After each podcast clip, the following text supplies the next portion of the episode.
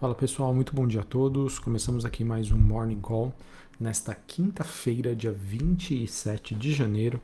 Eu sou Felipe Vilegas, estrategista de ações da Genial Investimentos. Bom pessoal, tivemos uma madrugada aí de elevada volatilidade em que as bolsas globais né, chegaram a cair consideravelmente e agora a gente encontra ah, uma movimentação aí bem mais contida, com inclusive algumas bolsas subindo. É, na Ásia, é, a maioria das bolsas por lá fechou em campo negativo, Xangai recuando 1,8%, Hong Kong caindo 2% e a bolsa é, japonesa caindo mais de 3%. Na Europa, Londres subindo 0,5%, Paris alta de 0,10%, Frankfurt queda de 0,25%. Futuros norte-americanos, S&P do lado positivo, alta leve, 0,05%, Dow Jones queda leve, 0,04 de queda, e a Nasdaq subindo 0,20. O VIX, que é aquele índice do medo, tem hoje uma queda de 4,7%, ele que volta para o patamar dos 30 pontos. Mesmo assim, devemos considerar esse patamar ainda como elevado. É, em relação ao dólar, temos mais um dia de valorização, dólar index que vem se fortalecendo, alta de quase 1% neste momento, ele que se aproxima da região dos 97 pontos. Taxa de juros, de juros nos Estados Unidos de 10 anos, queda leve de 0,20, 1,84. Importante dizer que depois da decisão ontem do FED, que eu vou trazer mais detalhes para vocês, a gente teve uma, abertura generalizada da taxa de juros nos Estados Unidos. Bitcoin caindo 4%, voltando para a região dos 36 é, e 400 mil dólares. Mais um dia positivo para algumas commodities. O petróleo mantém aí o, o pace, né, o ritmo, alta de 0,23 neste momento, 87 dólares o barril negociado em Nova York. Gás natural subindo 1,7, cobre é, recuando 0,8, níquel alta de 0,33. E o ouro também acaba, apesar do cenário de volatilidade, acaba tendo aí um dia é negativo, queda de quase 1% nesta manhã.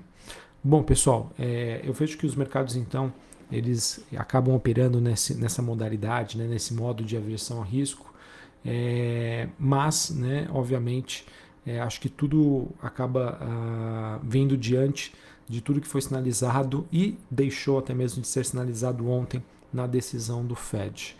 Ah, sobre a decisão de ontem, tá? acho que é importante dizer que do que nós temos de informação, o Fed informou que o quantitative easing, ou seja, o programa de compras né, de, de, de títulos, eh, seja de treasuries, seja de hipotecas, ele termina no mês de março e existe uma grande chance de que se inicie um processo de alta de juros né, já nessa próxima reunião de março, ao mesmo tempo que isso pode é, começar, ele pode aí começar a reduzir o seu balanço. E o interessante observar, pessoal, que após esse comunicado que foi feito, né, a partir das 4 horas da tarde de ontem, ele foi lido como doves, ou seja, né, o Fed bastante tranquilo e bastante calmo sobre esse processo de normalização monetária. Ocorre que após né, esse comunicado, na coletiva, né, pós é, divulgação dessas, dessas informações, o presidente do Fed, Jeremy Powell, ele acabou aí trazendo bastante volatilidade para os mercados. Isso porque o presidente do Fed disse que desde o último encontro houve uma piora significativa na inflação americana e que muito provavelmente ele deve, ela deve se estender por mais tempo. Ou seja, ele abandonou de, realmente de vez aquele discurso de inflação transitória para algo muito mais estrutural e que deve permanecer aí por muito mais tempo impactando aí a economia americana. Então, diante disso, ele acabou dizendo que explicitamente, explicitamente que os membros do Fed deve aumentar as taxas de juros né, na reunião de março, isso ficou bastante claro, e ele deu a entender, tá? Pior coisa, deu a entender que o Fed ele vai ficar responsivo aos dados, disposto aí a discutir aumentos de juros em todas as reuniões. Então, se a gente levar em consideração que nós temos até o final do ano sete reuniões e o mercado né, precificava de três a quatro altas, né, até anteontem, ele acabou a precificar então agora, o mercado precificando uh, cinco altas de juros. Tá? Há ainda uma dúvida quanto ao prazo né, e o ritmo da redução do balanço do Fed, e não, de, não por conta que não houve nenhum detalhamento em relação a esse ritmo. Tá? Apenas no comunicado ele foi dito que ele pretende manter aí treasuries em seu balanço, saindo no mercado de crédito privado e sinalizando aí uma redução nas suas hipotecas, que poderia ser até mesmo de forma mais rápida. Então, pessoal, vejam que é, podemos dizer com tranquilidade que a gente teve né, uma, um comunicado do Ovis, depois uma reunião bastante hawkish, e além dela ter sido hawkish, é, ela deixou muitas pontas em aberto. Então, isso, pessoal, faz com que o mercado fique confuso sobre é, como eu vou entender sobre qual é o processo que será feito em relação à retirada de estímulos nos Estados Unidos em 2022. Ele vai ser muito duro, ele vai ser rápido, ele vai ser devagar, ele ainda vai estar atrás da curva né, que é o, a taxa de juros que é praticada hoje pelo Banco Central norte-americano e o que é precificado nos mercados futuros. Então, tudo isso, pessoal, tende, na minha opinião, a, e faz com que a gente tenha como pano de fundo né, um cenário para diminuição da liquidez global, né? E essa dinâmica aí deve trazer bastante volatilidade aí nos próximos meses. Tá? E aquilo, pessoal, se você tem um ambiente de volatilidade, não significa dizer que a gente vai ter um cenário positivo ou negativo, mas que as coisas mudam muito rapidamente e nós teremos, assim, é, podemos dizer, oscilações muito fortes. A volatilidade ela existe tanto para cima quanto para baixo. Tá bom? Então, é, isso sem sombra de dúvida é o pior cenário aí para quem busca né, uma alocação mais tática, uma alocação mais de curto prazo, porque as, realmente as coisas elas podem mudar do dia para a noite, a depender de uma notícia, um comentário, um dado, e isso acaba se tornando um ambiente bastante hostil para esses investidores, tá? esse tipo de investidor. Por outro lado, né, quando você consegue estender o seu prazo de investimento, isso acaba você pode utilizar desses momentos de volatilidade ao seu favor, buscando aí essas boas oportunidades, e é o que já começa a acontecer, por exemplo, com algumas ações nos Estados Unidos, né? Por exemplo, a Netflix. Nós tivemos a notícia de que Bill Altman, ele que é, é ele é conhecido né, por uma investigação e alegação em relação à Herbalife sobre um esquema de pirâmide, ele informou que comprou 3,1 milhões de ações da Netflix por conta disso, o papel chegou a subir mais de 4%, né? o que a gente chama aí de entrada de deep buyers, né? ou seja, investidores que compram em quedas fortes de ações. Isso é um movimento que realmente pode acontecer ah, nas próximas semanas. Esse movimento pode ser acelerado, trazendo alguma certa é, estabilidade ou momentos de repique, mas é importante dizer que a volatilidade e ainda uma visão menos construtiva em relação ao mercado americano, ele começa assim, é, tende aí a gerar bastante volatilidade nos próximos meses. Ah, importante dizer, pessoal, que a maior parte dos indicadores de valuation nos Estados Unidos continua ainda em patamares historicamente elevados. É, ou seja, nós temos muita alocação e pouco caixa.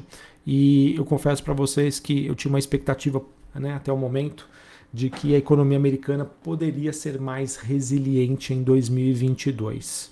Porém, até a divulgação dos últimos dados, principalmente relacionados à confiança, à disponibilidade né, de gastos por parte do, dos consumidores, mostraram aí quedas bastante significativas desses índices. O que eu precisaria entender então é esses indicadores eles foram influenciados pela variante Omicron ou não, por conta do ambiente ainda inflacionário e desconfiança em relação ao futuro, é, o consumidor norte-americano ele realmente está se tornando mais conservador e essas são dúvidas que nós, é, nós teremos as respostas nos próximos meses. Tá? Então, é, eu estava um pouco mais confiante no desempenho é, positivo das ações por lá e agora fico com um pouco com o pé atrás diante aí desse novo cenário que está sendo construído e que de certa maneira foi precificado rapidamente pelos ativos é, no mês de janeiro. Sobre a China, pessoal, nós, nós tivemos notícias de que as autoridades chinesas estão considerando uma proposta para tentar desmantelar a Evergrande, vendendo aí a maior parte dos seus ativos, e o resultado financeiro dessas vendas seria utilizado aí para pagar os credores do grupo. A gente vê aí que a China e o governo chinês vem é, no caso, é adotando os maiores esforços para tentar contornar essa situação aí que acaba prejudicando bastante a economia por lá. Foi divulgada nessa madrugada informações sobre o lucro industrial na China, que desacelerou de 9% na comparação novembro contra novembro para 4,2% de dezembro contra dezembro é, de 2021 contra 2020. Tá? Então vamos acompanhar o mercado que ainda segue na expectativa de uma maior atuação do governo chinês para tentar estabilizar essa desaceleração econômica que aconteceu fortemente no segundo semestre de 2021.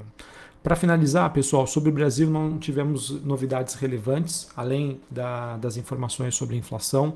O IPCA 15, que foi divulgado ontem, é, referente ao mês de janeiro, ficou acima do esperado e com índice de difusão ainda alto, ou seja, uma inflação bem espalhada é, em diversos itens.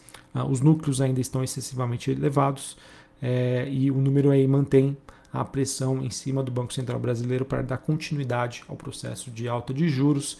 É, ontem as reações do mercado foi que nós tivemos uma elevação dos vencimentos mais curtos e uma queda dos vencimentos mais longos, ou seja, de certa maneira isso já estava parcialmente precificado pelo mercado é, e acabou não tendo necessariamente uma reação é, forte aí sobre os ativos de risco aqui no Brasil.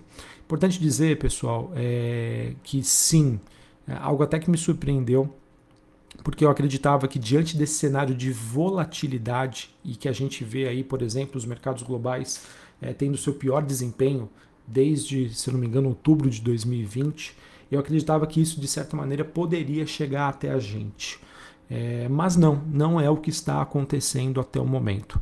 Bolsa brasileira que segue sustentada é, pelo, pelo seu tipo, né, pela, pela qualidade dos seus ativos, no sentido de serem empresas exportadoras, ou seja, ligadas a commodities, e ao setor bancário, que corresponde a mais ou menos 40% a 45% do índice Bovespa. E essa busca pelo investidor global de ações com preços atrativas e ligados a commodities é o que tem sustentado bastante o mercado brasileiro. Tá? As principais contribuições se concentram em Petrobras, Vale e grandes bancos, Itaú e Bradesco. Esse é o kit Brasil e como nós ainda temos e a gente ainda vê uma entrada muito grande de investidor na bolsa brasileira, isso tende a sustentar o movimento de alta. A grande questão é o seguinte, pessoal: até quando a bolsa brasileira vai aguentar diante aí de um cenário de forte volatilidade nos mercados internacionais. Ah, então acho que é importante dizer e passar essa mensagem para vocês.